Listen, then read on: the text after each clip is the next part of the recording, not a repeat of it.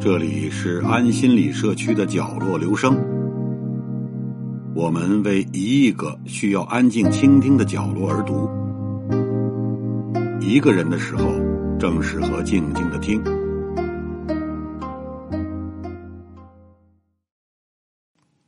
五台山是我国四大佛教圣山之一，位于山西省五台县东北，有一系列的大山组成，素有“华北屋脊”之称。其中有五座山峰环环相抱，形成了平坦开阔的峰顶，远望有如垒土之台，故此得名。五座山峰中最高海拔超过三千米，最低海拔也有两千四百多米。在五台山的北部阴谷处，有着常年不化的千年雪和万年冰，因此五台山也被叫做清凉山。尤其是在盛夏酷暑之际，这里反而清爽宜人，成为了著名的避暑胜地。五台山庙宇林立，五爷庙在其中并不算大，原名为万佛阁，它占地面积只有两千零四十平方米，坐北朝南，殿堂房屋三十多间。整座五爷庙始建于明万历年间，现存建筑。多是清代重修以后的遗址，由文殊殿、五龙王殿和古戏台组成。五爷塑像就位于整座寺庙的核心建筑龙王殿中。小巧精致的殿中，终日香烟缭绕，诵经之声不绝于耳。现在的龙王殿始建于清朝，到了民国六年的时候，殿内已。游人如织，人头攒动，无法满足游客快速增长的需要，因此殿宇得到了扩建。当然，这其中还有一个传说：传言五爷不满意龙王殿狭小而破旧，给庙中方丈托梦，只是重建殿宇，再度金身，否则五爷震怒，降灾四方。方丈和地方上的甲长不敢怠慢，赶紧想办法集资，筹措到了重修龙王殿的足够资金，将原来的卷棚顶改建为重檐歇山顶，并在殿前加建了一个套殿。同时，为了让传说中的五爷满意，工匠们又在柱础、阙顶、栏额、斗拱、拱眼等地方均镂刻。龙凤狮、麒麟、人物、花卉等图案，使昔日的小店一下子变得气势恢宏、金碧辉煌。这个传说也许源于人们对五爷的崇拜，其实和重修龙王殿是没有任何关系的。在五台山的所有寺庙中，就属龙王殿最受游客欢迎，名气最大，而且香火最为旺盛。除了善男信女们。每月的固定时间上山朝拜外，庙里还会定期举行庙会。天长日久后，就形成了祈雨、唱戏、赶集等一系列的朝山活动。那么，龙王殿中的五爷究竟是何方神圣呢？为什么如此世受香火呢？这个五爷是五台山特有的神灵，龙王的第五个儿子。关于他为什么会来到五台山？源于民间一个神奇而美好的传说。相传，在很久以前，五台山气候恶劣，荒凉炎热，百姓苦不堪言。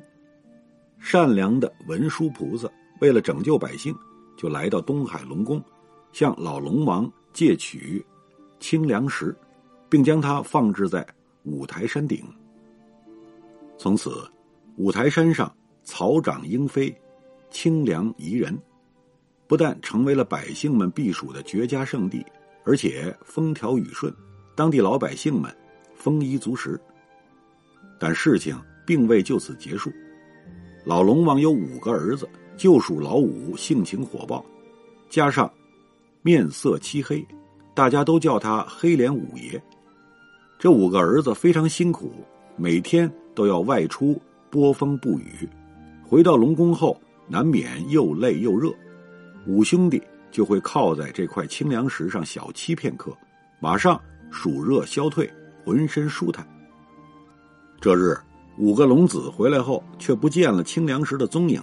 当得知是被文殊菩萨带到了五台山后，性急的五爷就带着众兄弟，怒气冲冲的追到五台山讨要这块清凉石。当然了，这几个人根本不是文殊菩萨的对手。一番较量下来，五位龙子被文殊菩萨一一收复。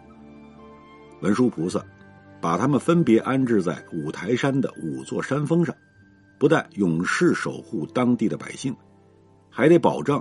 气候温和，降雨充沛，百姓们的庄稼连年丰收。五爷是挑头闹事者，因此被文殊菩萨分到了五台山最北边的山顶。这里千年积雪，道路险峻，奇峰怪石，寸草不生。虽然也有百姓修建寺庙祭奠他，但因环境恶劣，百姓无法登顶朝拜。于是。在清朝年间，为了祭祀方便，老百姓才将现在的这座龙王殿迁到了万福阁的旁边，在扩建后形成了现在的规模。那么，既然五爷是黑脸，为何殿内供奉的五爷却是金脸呢？而且还头戴皇冠，身穿龙袍，殿前还有半副銮驾，莫非他和皇室又有何关系？五爷的这番打扮，还真和帝王有一些渊源，那就是康熙皇帝。据说有一年，康熙造访五台山，走到半山腰时，突然遭遇狂风暴雨，整个山间烟雾弥漫，无法辨清方向。正在康熙和随从惊慌失措时，听闻得一声喝声：“皇帝莫慌，我救驾来也！”康熙大喜过望。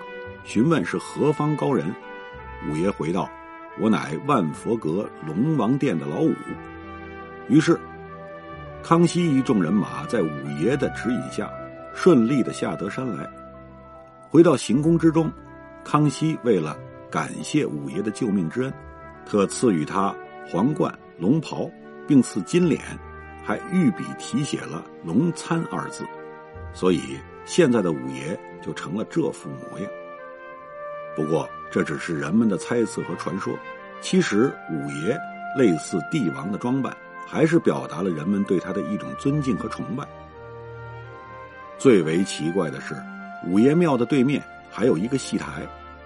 按理说，佛门乃清修之地，是不会允许有歌舞娱乐等纷扰的。说起来，五爷庙的戏台是一个特殊的存在，因为五爷只是一个龙王的化身。而非是菩萨或佛祖，他也喜欢热闹，也有七情六欲，因此，人们为了迎合五爷，就开始搭台唱戏，并把这个习俗流传了下来。实际上，这种做法并不是为了五爷，完全是百姓们文化生活的需要。为什么民间会如此爱戴五爷？五爷庙的香火如此旺盛呢？归根结底。是因为百姓渴望风调雨顺的生活，希望龙王出身的五爷能为百姓服务，保证人们丰衣足食、生活平安，正体现了所谓“得民心者得拥护”的道理。